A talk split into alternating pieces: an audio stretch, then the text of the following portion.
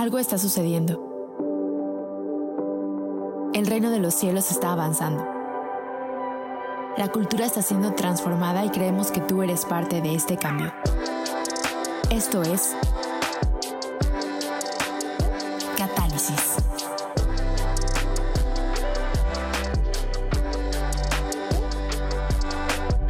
Bienvenidos amigos de Catálisis, estamos en este décimo eh, episodio de esta cuarta temporada y hoy tenemos ni nada más ni nada menos que Catalizadores, nuestro segmento donde entrevistamos algo. Primero que nada, Jos, ¿cómo estás? Hola, ¿qué tal? No, muchísimas gracias a ustedes por invitarme. Yo encantada de estar aquí. Y tenemos también a Benjamín, como siempre. ¿Cómo A estás, mí, Benjamín? pues ya me conocen, pero siempre es un gusto estar aquí en Catálisis con ustedes, aunque no lo crean. Pero estamos muy emocionados porque pues creo que saben que estos segmentos de catalizadores eh, son para ustedes eh, y, y que creo que tratamos de condensar lo que hablamos en los episodios y decirles, ¿no? Como no nada más esto es teoría, no nada más esto se los decimos porque suena bonito, sino realmente hay gente allá afuera, hay gente en la iglesia y en varias esferas de la sociedad que están haciendo esto, ¿no? Que están haciendo una diferencia en donde están, están siendo catalizadores y bueno, pues el día de hoy no es la excepción. Sí, queremos eh, darle un poquito el formato que hemos eh, estado usando en esta temporada para hablar cómo lo ve eh, el mundo, a veces cómo lo ve la iglesia y cómo lo ve el reino. Pero para eso tenemos aquí a Josh. Josh, cuéntanos un poquito acerca, la gente que no te conoce, acerca de qué haces, qué has hecho, qué vas a hacer en el futuro, ¿Quién eres? ¿Quién ¿Quién, eres? soy? qué cuenta tu mamá acerca de ti. ¿Qué dice mi mamá? ¿Que para qué me hizo? este, pues bueno, muchísimo gusto a todos los que no me conocen. Soy Jocelyn Garciglia. Eh, en alguna temporada de mi vida fui Miss, eh, ahora soy actriz. También tengo un centro de bienestar en mi ciudad natal, La Paz, Baja California Sur, que se dedica a edificar eh, sobre todo mujeres, a hablarles de lo que es la verdadera belleza y bueno, de donde Dios me ha puesto, que es el área de influencia y, y, pues lo que es mi experiencia en todo esto, la comparto con otras mujeres. Me encanta estar aquí, me encanta estar ahí, pues no sé, metas futuras, ya veremos. Eh, cuáles son los planes a donde Dios nos va llevando, pero estoy muy contenta por todo lo que se está haciendo y sobre todo por estar aquí con ustedes el día de hoy. Sí, eh, eh, tuve la oportunidad de escuchar un poquito como tu historia y tu trayecto para llegar a todo lo que fue los certámenes de belleza, etcétera. Pero se me hace súper interesante y una de las razones principales por las que pensamos en, en invitarte es es, eh, creo que es un área que a veces la iglesia nomás psh, se le pasa por encima, ¿no? O sea, Claro. o, o está medio dividido en cuanto a... eh, es algo que esperamos que las mujeres hagan, pero nunca Claro. lo hablamos. O del otro lado, también yo he conocido lugares donde usar arracadas es pecado, ¿no? No, Entonces, todavía usan falda y se tienen que tapar la cabeza. No, y yo he escuchado y- de iglesias donde simplemente a las mujeres se les dice que está mal usar el labial rojo, que está mal usar el escote, que la falda debe ser hasta cierta altura porque si no es provocativo para el hombre. Y yo creo le- que... la, la clavícula no se puede ver. Exacto, entonces yo creo Dos que dedos abajo de la rodilla. parte de lo bello de lo que hizo Dios con la mujer es eso, ¿no? Que nos hizo, aparte de hermosas, nos hizo mujeres con gracia y esto es algo que debemos portar, pues bien, ¿no? Tampoco se trata de irnos al otro extremo, pero saber cuál es la medida de cómo ser una mujer con gracia, de cómo ser una mujer virtuosa, de cómo ser una mujer que utiliza esa belleza para poder, ¿no? Representar el reino, porque no está peleado con lo que Dios ha hecho y simplemente lo dice en la Biblia, ¿no? Eh, Esther, ¿no? Esther es una, es una mujer que utilizó su belleza para llevar esa influencia para poder ¿no? ganar una victoria y creo que para eso también Dios nos ha diseñado y no es algo peleado con, con el reino. Cuéntanos un poquito y vamos a, vamos a hacer como la entrada para hablar un poquito de cómo lo ve el mundo. Cuéntanos un poquito acerca de tu trayecto en Ajá. esto y cómo, o sea, porque aunque la iglesia no lo está haciendo, el mundo sí tiene opiniones muy fuertes acerca de esta área, ¿no? Entonces, ¿cómo lo has visto tú y cómo crees que es el estado actual de, o sea, cómo ve el mundo la belleza, ¿no? De acuerdo a sus estándares y todo eso. Una de las cosas que yo enfrenté, sobre todo cuando estaba en los certámenes de belleza, era el que el mundo cree que la Miss o la mujer bonita no es inteligente. No es, es una de las primeras barreras que tienes que romper. Y eso es algo que es demasiado, no, como, ah, es Miss, ah, mm, ya, de entrada, yo en México decía, no digas que eres Miss, porque eso te cierra la puerta porque la gente cree que eres tonta. Claro. Entonces, que decía, no, yo soy nutrióloga. Y, y, eso era mi puerta de entrada porque sabía que lo otro era como una barrera que tenía que de inicio romper. Entonces el mundo lo ve como mujeres superficiales, banales, eh, que no tienen inteligencia y es todo lo contrario. Si supieran lo que hay detrás de una representante de bellezas, hay disciplina, hay preparación, hay estudios, hay manejo de cámaras, hay, o sea, hay tantas cosas que se tienen que aprender para poder desenvolverte, para poder llevar esa belleza con gracia, que, que no es fácil. Yo decía, es como un entrenamiento militar, pero de Mises, ¿no? Pero estamos en un bootcamp y tienes que prepararte en todos los sentidos para llevar al máximo esplendor lo que es ser mujer. Y me costó, yo no sabía andar en tacones, yo era súper tomboy. Yo tampoco. tampoco me veías con tenis y mi hoodie, con mis lentes, y de repente monta tiene unos tacones y yo, es que yo no sé cómo se usa eso. Y me prepararon para poder hacerlo. Entonces fue mucha preparación, mucho entrenamiento, y creo que eso es lo primero que hay que romper con lo que el mundo piensa. Lo otro fue para mí. Que las dos cosas están peleadas, entonces, ¿no? Es como, o eres bonita o eres inteligente. No puede ser las dos. Y no puede ser las dos, exacto. Entonces, después, ¿no? En el, mundo de los certámenes decía, porque yo decía, pues yo no gané por ser bonita, porque bonitas, pues todas son bonitas. Pero decían, y después se convirtió en una burla, ¿no? Ah, es que es inteligente.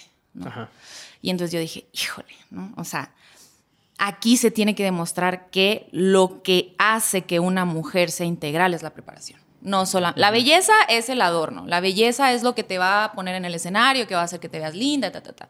Pero todo lo que hay detrás es lo que realmente va a sostener eso. Porque cuando tú te pares en una entrevista, cuando tú llegues con el jurado, cuando tú eh, hables a cámaras y estés ahí, tienes que saber de lo que estás hablando. Entonces, es una preparación muy, muy grande. Yo de verdad respeto a mis compañeras eh, que se dedican a, los temas de la belleza, porque sé todo lo que hay detrás.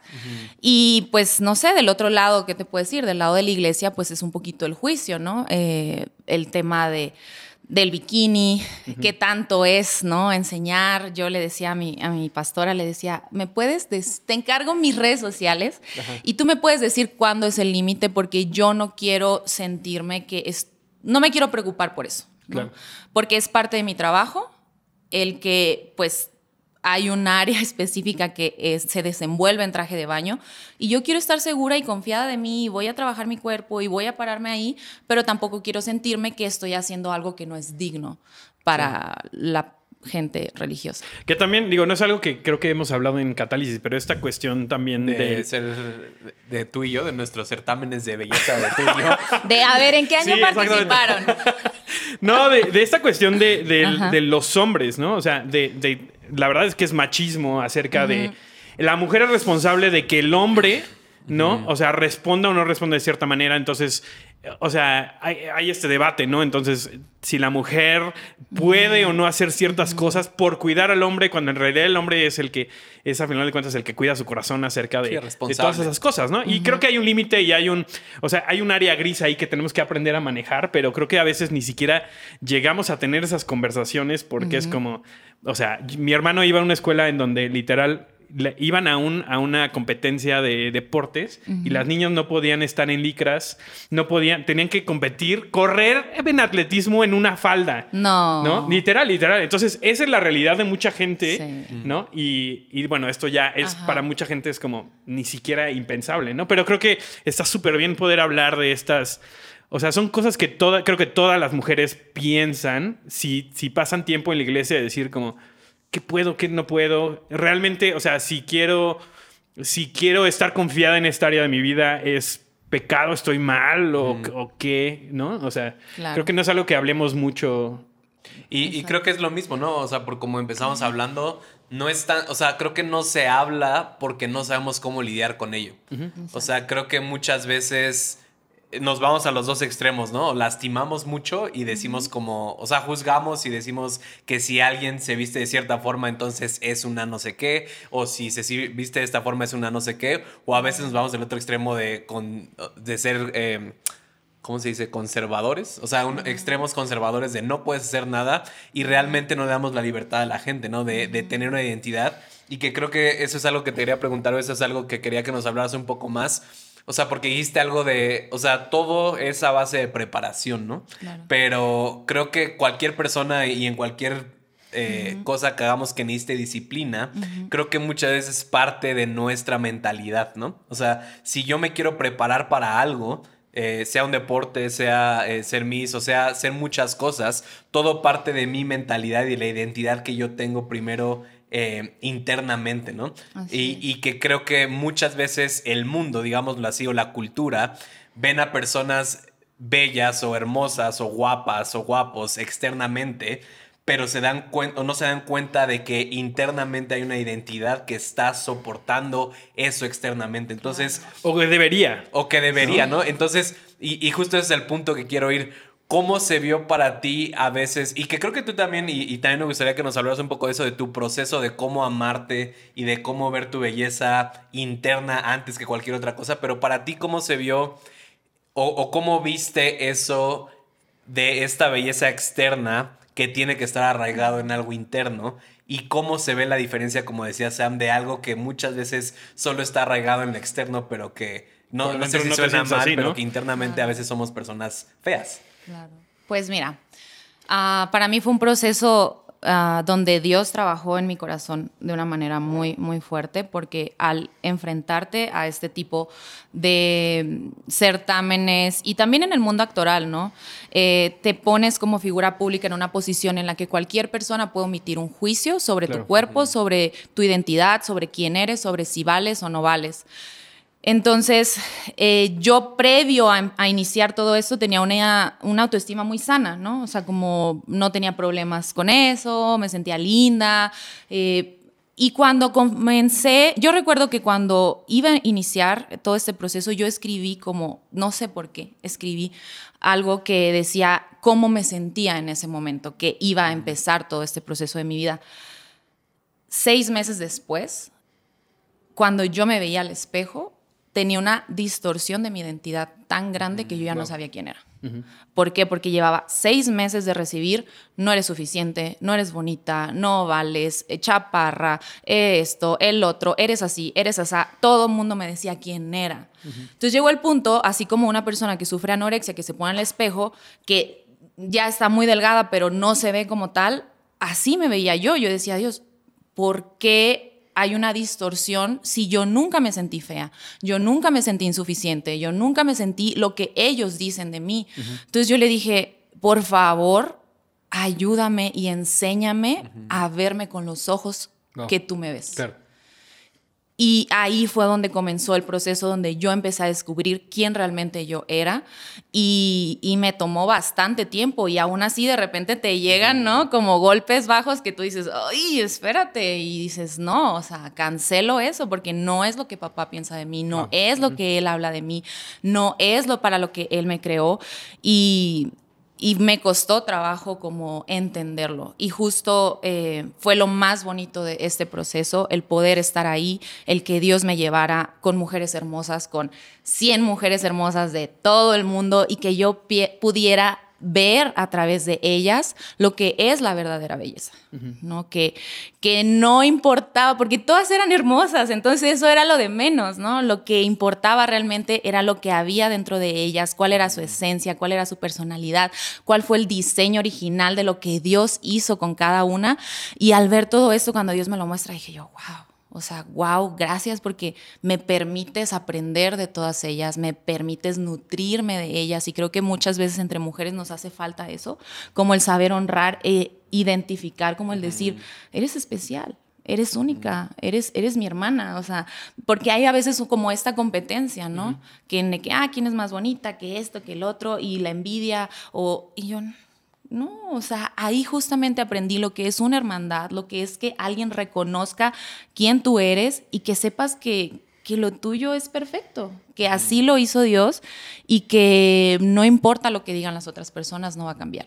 Entonces, mantener esa firmeza de carácter de decir, um, no importa lo que otras personas opinen de ti, sí. qué es lo que Dios dice de mí y cómo me hizo y para qué me hizo. Claro. Entonces, lo que entiendo, lo que estás diciendo es que muchas veces eh, en el mundo o en, nuestra identidad normalmente lo que hace que nuestra identidad se vea afectada, es hacer más caso a lo que dicen otras personas en vez de hacer caso a lo que dice Dios de nosotros, ¿no? Es que tenemos diferentes estímulos y tenemos, tenemos demasiados estímulos externos que nos están bombardeando todo el tiempo. Y no lo digo nada más por las mujeres, yo creo que los hombres en general también, Sí, y- y también pasan por todo eso, ¿no? esto. O sea, yo sé que los hombres a lo mejor no siempre está, o sea, no nos catalogan tanto así como de bellos o de que qué tan hermoso es Sam, ¿no? Pero sí, pero- sí batallamos No, con eso, por- ¿no? porque lo hablemos menos no quiere decir que, que suframos Sam, con ¿te eso sientes menos. hermoso? Yo sí.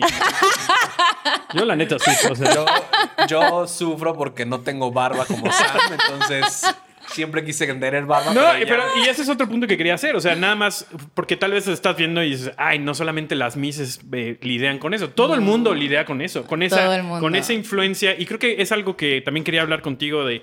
O sea, las redes sociales nos han puesto de cierta manera en una plataforma en donde nosotros mismos nos ponemos a la disposición del juicio de los demás, Entonces, claro. el aprender a, a llevar este. Porque creo que también so- no podemos vivir solamente de estímulos internos. Exacto. Necesitamos tener Claro. voces en nuestra vida que nos estén reforzando lo mismo que Dios está diciendo de nosotros, ¿no? Y Pero- ojo, se vale trabajar sobre, o sea, Dios te hizo y entonces tú trabajas sobre ello, o sea, no significa que no te vas a preocupar por hacer ejercicio, por comer bien, Claro. por cuidar tu piel, por mantenerte bonita, por hacer cosas, pero sabes que el diseño que tienes es perfecto y que puede ser mejorado, pero no creo que muchas veces nosotros somos nuestros peores jueces. Claro. Nosotros nos atacamos, nos hablamos horrible, nos vemos al espejo y dices, ay, ¿qué esto? Ay, el- ay, estoy gorda, o estoy así, o estoy así. Y usamos palabras que, que se graban, ¿no? En, en nuestro ser y que es como decir, háblate bonito, Sí. háblate bonito. Nada más empezando por ahí, tenemos muchísima tarea, ¿no? Sí, Sí, sí. tengo, me acuerdo siempre, y creo que lo dije alguna vez aquí, pero hay, una frase que escuché que decía como, si tú le hablaras a tus amigos como te hablas tú en tu cabeza, ¿tendrías amigos? Ah. creo que nadie tendríamos amigos, ¿no? Si nos habláramos como nos hablamos a nosotros. Pero me gustaría que expandieras un poco en esos estímulos que hablabas de lo que muchas veces estamos recibiendo por fuera, que como decía Sam, son redes sociales o son nuestros propios familiares. ¿Cómo, como decía Sam, o sea, creo que hay un balance porque obviamente yo podría decir, no es que yo me amo a mí mismo, pero claramente no estoy haciendo algo para amar a mi cuerpo, ¿no? Y que muchas veces el cómo como, eh, el cómo me manejo a mí mismo, hablan del amor que tengo hacia mí mismo, ¿no? Pero ¿cuál es ese balance entre sí hacer caso a lo que la gente dice de ti y el simplemente tú tener una seguridad en tu identidad que Dios te dio y decir como estoy segura en eso? ¿Cómo se vio para ti eso? ¿O cómo se ve para ti eso? Yo creo que al vivir esa experiencia al máximo pude reconocer algo. Hay como una cajita en la que todo mundo te quiere encasillar. Y entonces todo el mundo dice, la belleza es una manzana roja. Pero se nos olvida que hay naranjas, que hay duraznos, que hay uvas, que hay muchos colores, incluso en los certámenes, ¿no? Te quieren, tienes que medir más de esto, tienes que pesar menos de esto, tiene, tus cuerpos tienes que tener estas medidas etcétera, etcétera. Hay como ciertas, ¿no? Cosas específicas que es lo que dicen que eres una mujer bella o que eres una persona bella. Y yo lo que veo es que debemos de romper esa caja para abrir, ¿no? Como a todos los colores, porque yo veo de repente en, en La Paz, en, en, en mi lugar, donde llega, ¿no? Una mujer hermosa, hermosa, pero con un cuerpo, pues, diferente, ¿no? O sea, y, y ella nunca se ha sentido bonita. Y yo le digo, qué bonita eres. Y ella, bonita por. Y entonces es tan difícil sembrarles la idea que sí son bonitas porque no se lo creen. Porque toda su vida han vivido un rechazo, porque toda su vida han visto el estándar de la manzanita, porque toda su vida se comparan con eso que dicen, yo no soy eso y no voy a hacer eso, y entonces como no soy eso, no soy hermosa. Y entonces están perdiendo de vivir en completa plenitud de lo que ellas son. Claro. Y, y creo que muchas veces nos perdemos de eso. O sea, realmente, no sé, yo creo que todos podemos apreciar más, porque incluso hay mujeres muy hermosas que ni siquiera tienen esa autoestima, que ni siquiera lo saben, ni siquiera saben quiénes son. Y ustedes pueden reconocer cuando alguien físicamente no puede ser tan atractivo, pero tiene la seguridad y la confianza, y eso Y es eso mucho, hace. y eso lo hace mucho más. Claro. Que dices, ¿Sientes que tu definición de belleza se ha transformado en estos años? 100%. ¿Cómo, cómo lo veías a- 100%. antes y cómo, o sea, en qué estás No. aterrizando hoy?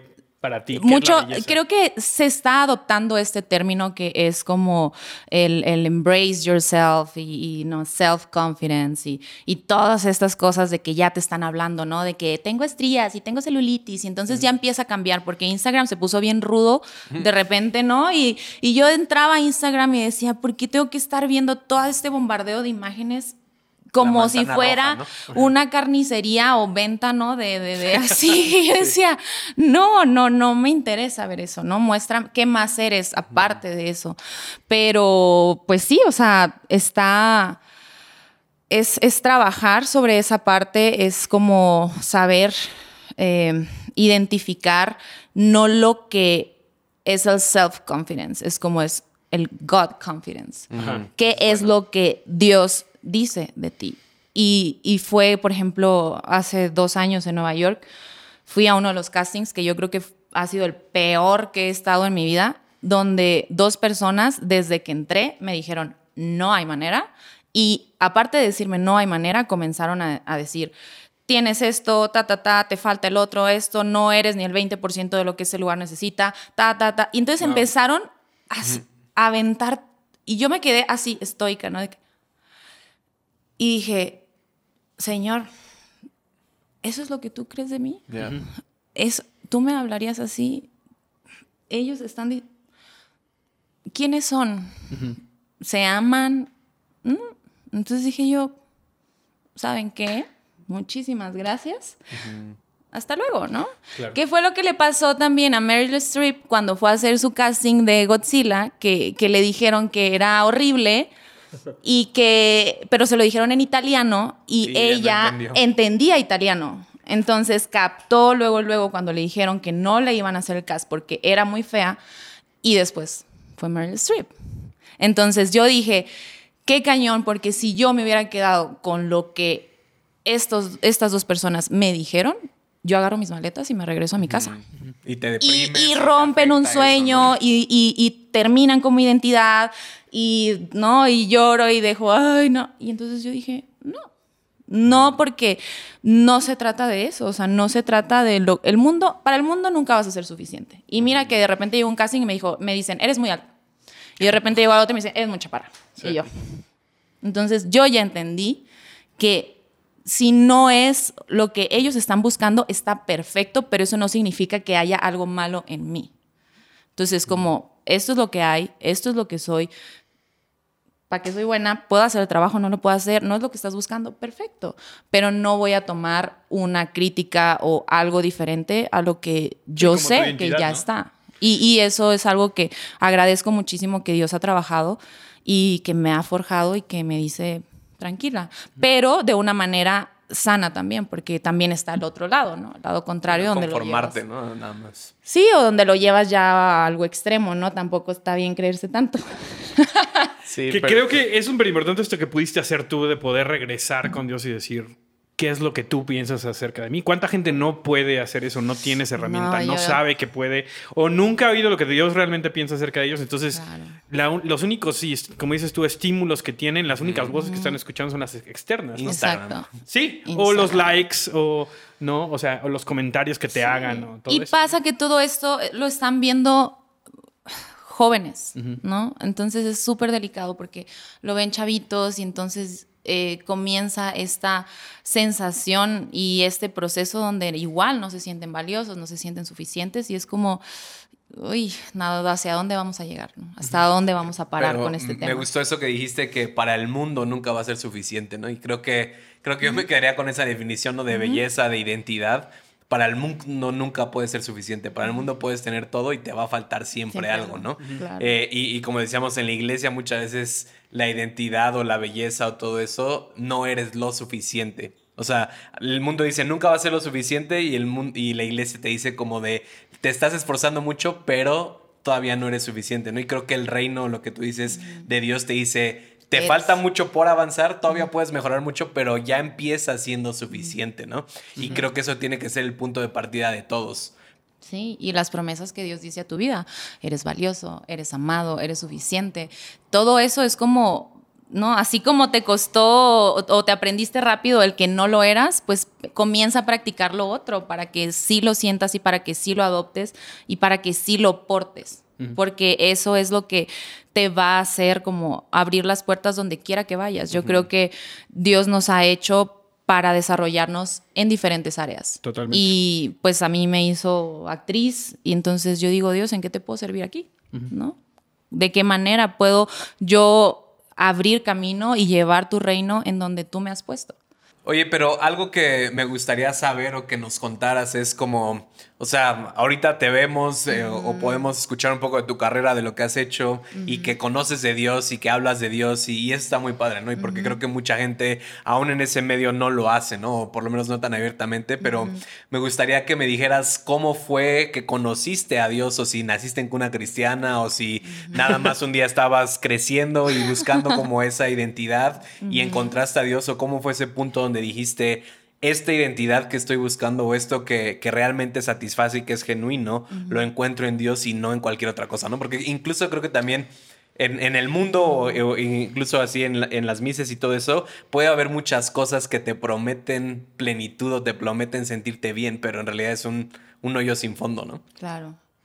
Pues eh, siempre, siempre he tenido un acercamiento con Dios. Eh, desde que era niña, eh, mi familia siempre fue católica y tenía una tía que era ah, servidora ¿no? de, la iglesia. Entonces ella siempre me inculcaba y justo antes de entrar a todos los certámenes, eh, vamos a la iglesia, ¿no? Como a decir, bueno, que sea lo que Dios quiera, pero vamos a encomendar este sueño a Él. Y justo ahí Dios me da la palabra de Esther, que Él iba a utilizarme para Mm. pues iba a utilizar lo que él había puesto en mí para abrir camino en esa área y yo en ese momento no lo entendí muy bien, ahora lo entiendo. Y creo que fue como de esos momentos donde él empezó, ¿no? A trabajar en mí, eh, empezar a acercarme a él, pero claro que hubo un punto de quiebre donde yo regreso ya después de tres años de todo este proceso, muy agotada. Eh, y caigo como en una depresión muy fuerte, eh, como era como un agotamiento, ¿no? Como, ¿y ahora qué sigue? O sea, ¿y ahora qué sigue? ¿Y ahora hacia dónde vamos? ¿Y, qué va a pasar? ¿Y, y, ¿no? ¿Qué, va, ¿Qué vamos a hacer? Entonces Dios ahí es donde comienza a obrar y creo que me da la libertad, ¿no? De conocer, de ver, de hacer, de, de ver todas estas cosas que el mundo te ofrece y yo decir, pero es que nada de esto me, me, llena, nada de esto me basta. Y y comencé a tener pérdidas, sobre todo yo creo que la pérdida de dos personas en mi vida fueron las que ya dije yo, ¿sabes qué? Ya estuvo bueno. Ah, creo que le he dado oportunidad a todos menos a ti y quiero comenzar oh. a acercarme a ti. Quiero darte una oportunidad, pero no me sueltes. Y desde ahí comenzó el proceso, conocí a una pastora en La Paz maravillosa que se llama Isabel Contreras, que ella fue quien empezó como a acercarme de otra manera y donde yo comencé a aprender más de tener una relación estrecha y directa. Y creo que eso es algo que mucha gente eh, allá afuera no conoce y que no identifica que no es necesario, o sea, sí está, está bien tener tu comunidad, está bien tener tu iglesia, está bien que vayas a la religión que vayas, pero si no tienes una relación estrecha con Dios, íntima con Dios, pues es como comerte la cáscara de la naranja, pero no te estás comiendo lo que realmente nutre.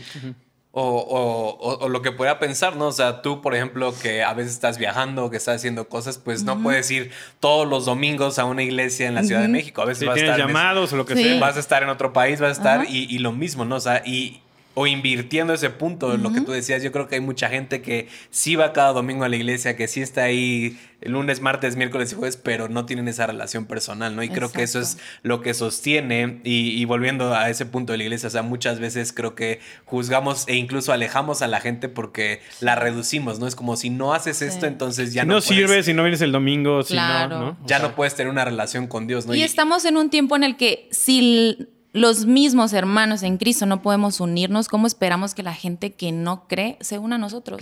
Si nosotros estamos divididos. Oye, algo que así que para los que nos están viendo y así que Sam y yo lo hemos compartido y, creo que también eso ayuda muchas veces.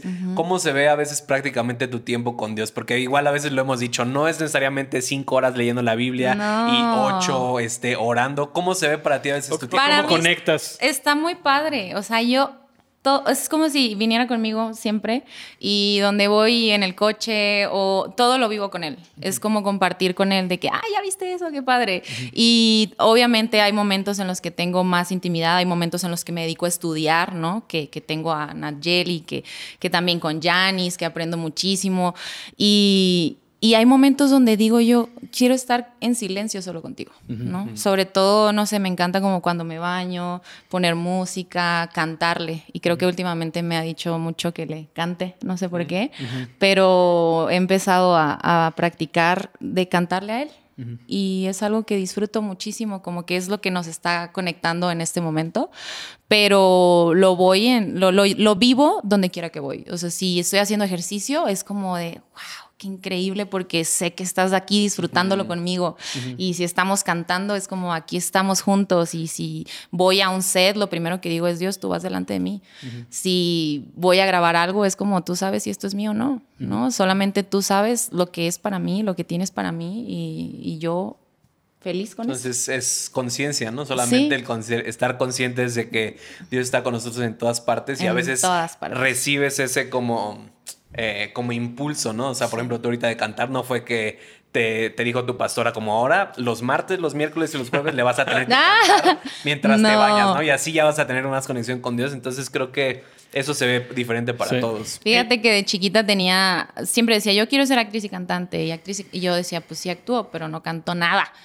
y de hace dos, y, y, no sé por qué me callé y nunca, nunca lo practiqué. Entonces en noviembre recibo una llamada y, Dios me empieza a hablar de que comience a cantarle a Él y me ponen un maestro de canto y cosas así que yo digo, wow, ¿no? Porque él, él, mismo te va llevando y te va acercando. Esa es, esa es la esperanza que me han dado, ¿no? Que todos pueden cantar. todos pueden cantar, claro. Sí, pues esa es mi esperanza. Pero, pero, la realidad es otra, Benjamín. Sí, pero. Pero o sea, es que tienes que echar ganas. Que desde que nace canta y ya es bonito, ¿no? Hay otros que tienen que entrenar. Exactamente, exactamente.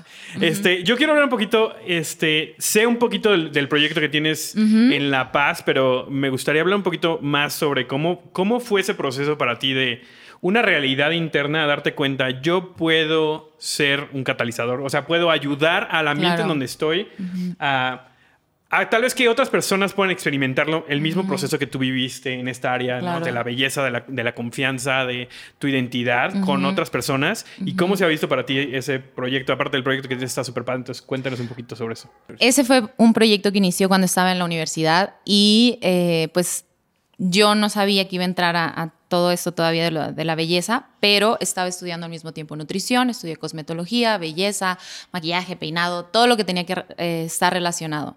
Y fue parte de la preparación. Entonces, eso sumado con todo lo que viví y con lo que Dios hace en esa mezcla, eh, tenía yo allá un negocio de novias, eh, venta de vestidos de novias.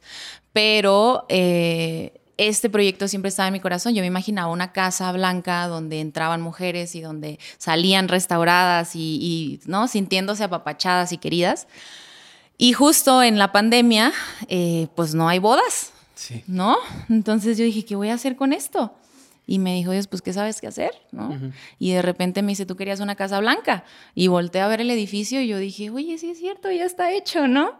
Entonces, pues me siento y comenzamos a bajar el proyecto, eh, lo armamos y justo em, empezamos las reuniones eh, los jueves también para nutrir todas las áreas, ¿no? Trabajamos desde el área espiritual, desde el área física, emocional, eh, nutrición, ejercicio y es precisamente darle a la mujer todas las herramientas para que pueda adoptarlas y nutrirlas. No es un proyecto o un concepto fácil, no es fácil que la gente lo entienda. Muchos me dijeron que estaba bien loca. Sí, también lo estoy, pero, pero esa parte, del, esa parte del proyecto. Y también, ¿no? Como ha sido difícil eh, proponer algo nuevo que, que la gente no conoce porque no existía antes. Y yo creo que Dios hizo algo como muy bonito, muy original y que lleva ya un año y que las mujeres aman. Tenemos una comunidad de mujeres ahí. Yo sé que no se va a quedar solo en La Paz, yo sé que va a crecer todavía mucho más, pero sí es esta parte, ¿no? ¿De qué está haciendo? ¿Pero qué? ¿Ella se hizo pastora? Y yo, no, no, no soy, no soy pastora. Su iglesia. Ya, no, solo te estoy compartiendo lo que, lo que Dios ha hecho en mí, que quiero que tú también lo vivas. Y, y pues sí, o sea, lo difícil ha sido que la gente que no cree en Dios dice, no, yo no voy ahí. La gente que cree en Dios dice, no, está ya, ¿no? Y le hablaba yo a Nat llorando y le decía, es que me siento en la mitad de la nada. Le digo, porque no, o sea, ni para un lado ni para el otro. Y Dios me decía, camina, camina, camina, camina, camina. Y no me detuve.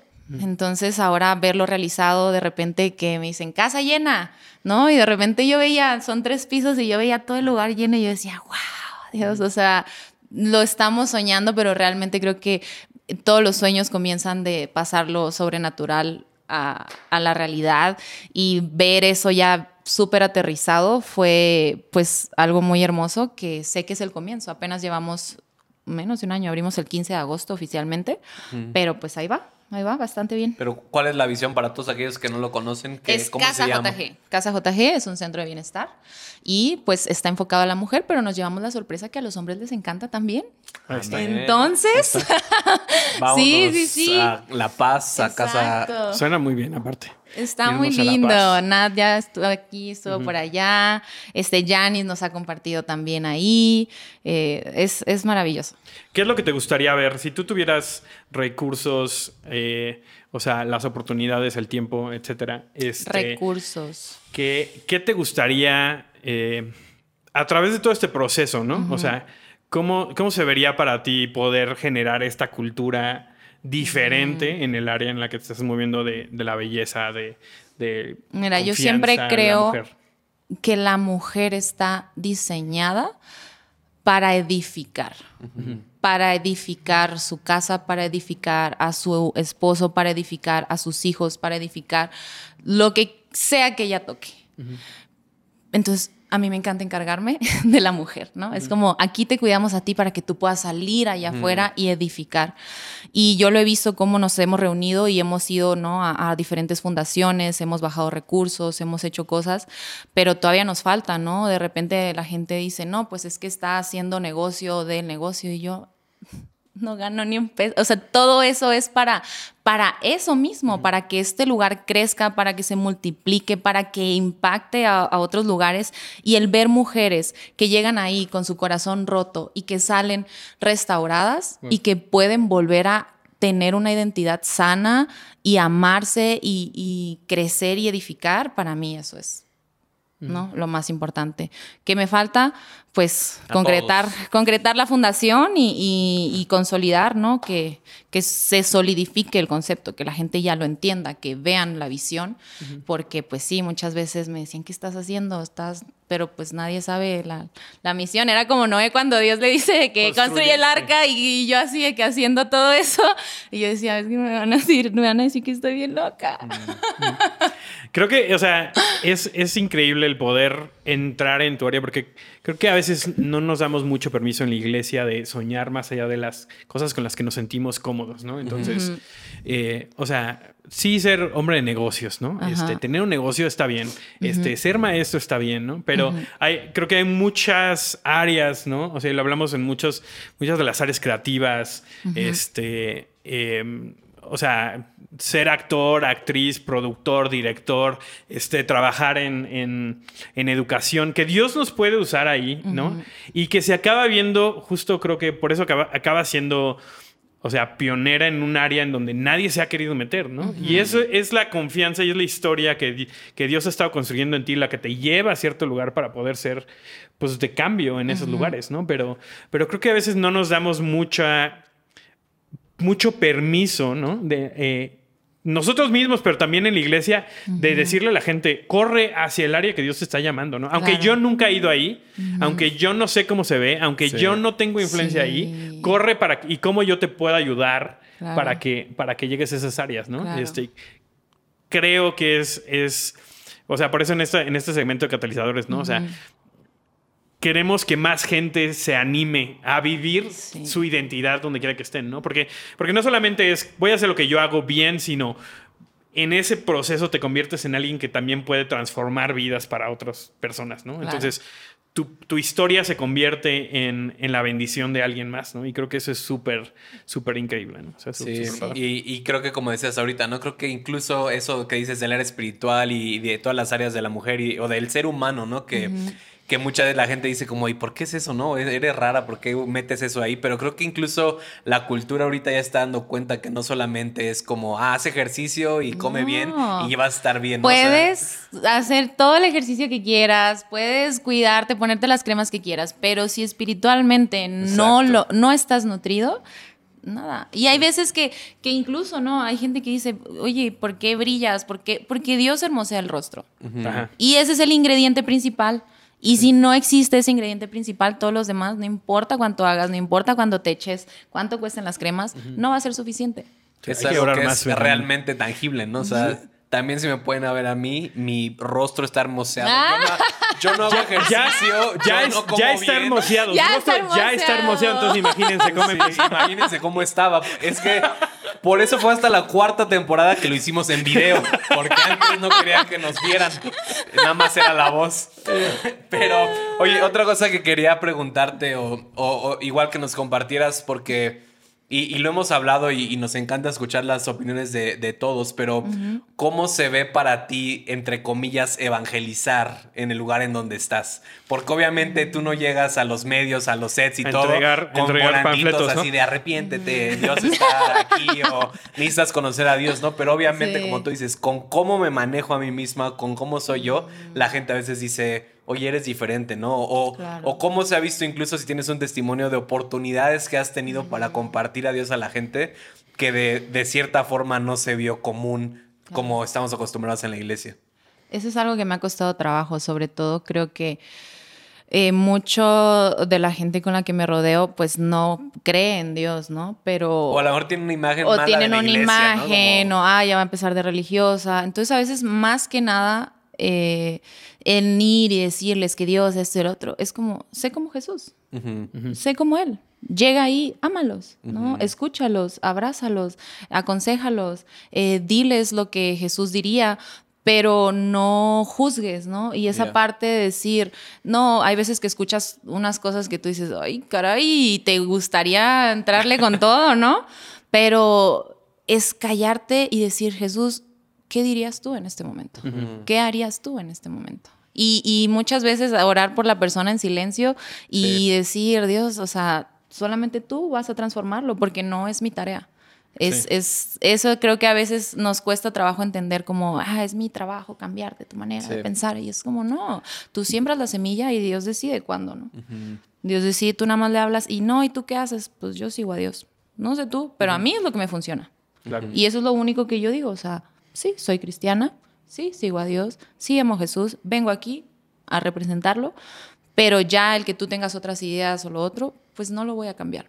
Si en algún momento, ¿no? Yo a veces se pone así muy de que yo, Dios, tú pon todo, ¿no? Y, y hemos terminado a veces en reuniones orando con gente que no cree en Dios, ¿no? Y, y, todos orando y todos diciendo, ¿qué onda? ¿Qué está pasando? Y yo así como, papi, gracias. Se metió. Dios. Se metió.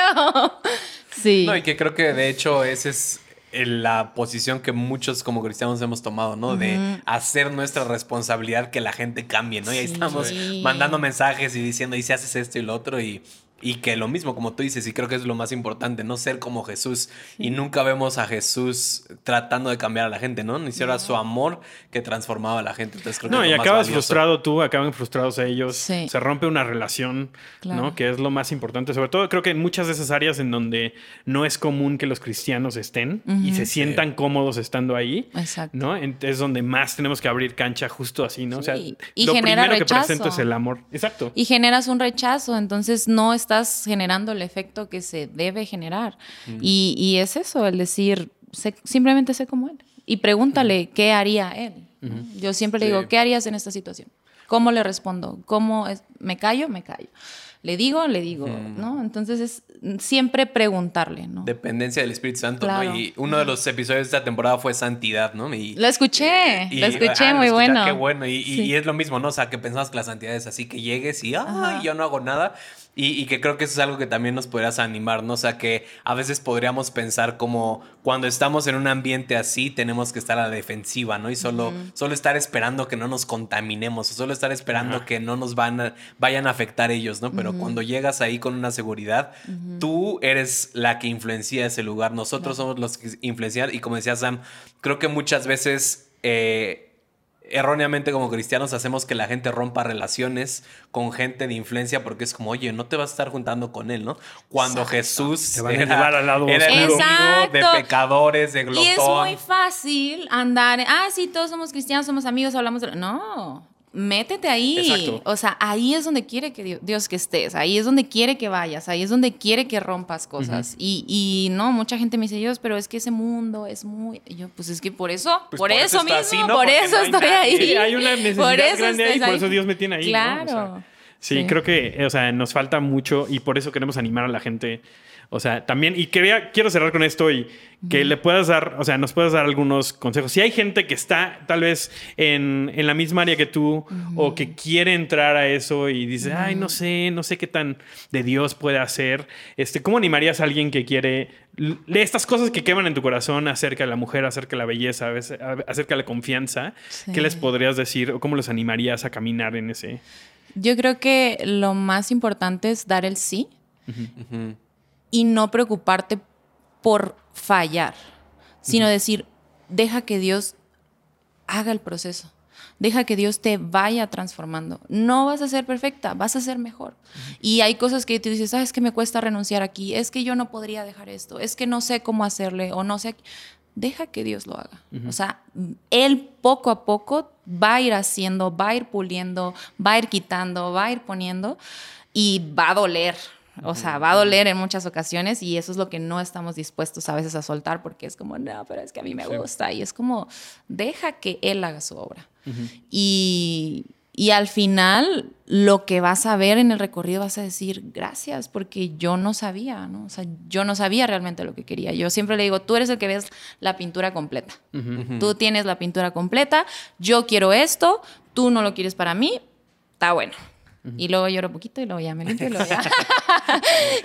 y luego ya digo, pero, pero es eso, ¿no? El, el decir, eh, seas como seas. O sea, hay veces que no nos sentimos merecedores, hay veces que sentimos, no, pero es que si soy así, esto y el otro, pues no encajo con las normas de una iglesia o de, de la espiritualidad. Es como decir, no, no, hay gente, ¿no? Que conozco que dice, quiero acercarme a Dios y, y fuma marihuana. Y es como decir, pues, pero es que no la dejaría. Y yo, no sabemos, no sabemos. lo más o importante es sea, que te acerques, ¿no? O ajá, sea, lo más importante es que te acerques y, y ya, tú vas a ir viendo y Dios te va a ir marcando el paso. Sí, pero y, y lo que muchas veces diríamos es primero déjala y luego acércate. Ajá, Pero es, exacto, no, no, es al acércate revés. y Dios te va a aceptar así y yo también te tengo que aceptar así. Exactamente. O sea, fumando marihuana y le hagas lo que hagas, ¿no? Ya casi es legal aquí, entonces ya casi Ya, no es pecado. ya. Ya va a ser aceptable. Exactamente. No, Joss, muchísimas gracias por No, gracias estar con nosotros. Me encanta la perspectiva que tienes, que siento que a veces, digo, como cristianos siento que le, le sacamos mucho, así, de, no, no hablemos de eso, ¿no? Y si sí, hazlo por allá y no lo traigas a la iglesia. Entonces, gracias por tu... También por tu trayecto, ¿no? Porque, porque estés aquí compartiendo es por el trayecto que has caminado, ¿no? Entonces queremos honrarte en eso. Y, Gracias. y nada, ahorita nos vamos a pasar al Patreon donde realmente vamos a hablar de... Ah, Nah, no, pero gracias y, y de verdad honro tu vida también por esto que estabas hablando ahorita, que decías de la obediencia y decir que el sí, que eso es lo más importante y creo que eso es lo más importante, el decirle sí a Dios y aventarnos sin que sepamos y yo creo que ese proyecto también va a crecer en algo que, que tú ni siquiera sabes y ni te imaginas y Dios lo va a hacer crecer, ¿no? Entonces... Gracias por conectarse a este episodio de Catalizadores. Joss, cuéntanos cómo te podemos seguir en redes, eh, tu proyecto también, cómo lo pueden seguir, alguien que claro esté que sí. interesado. Eh, Jos Garcilia B en eh, Instagram. Facebook. Exacto. Y Casa JG. Casa JG. Muy bien.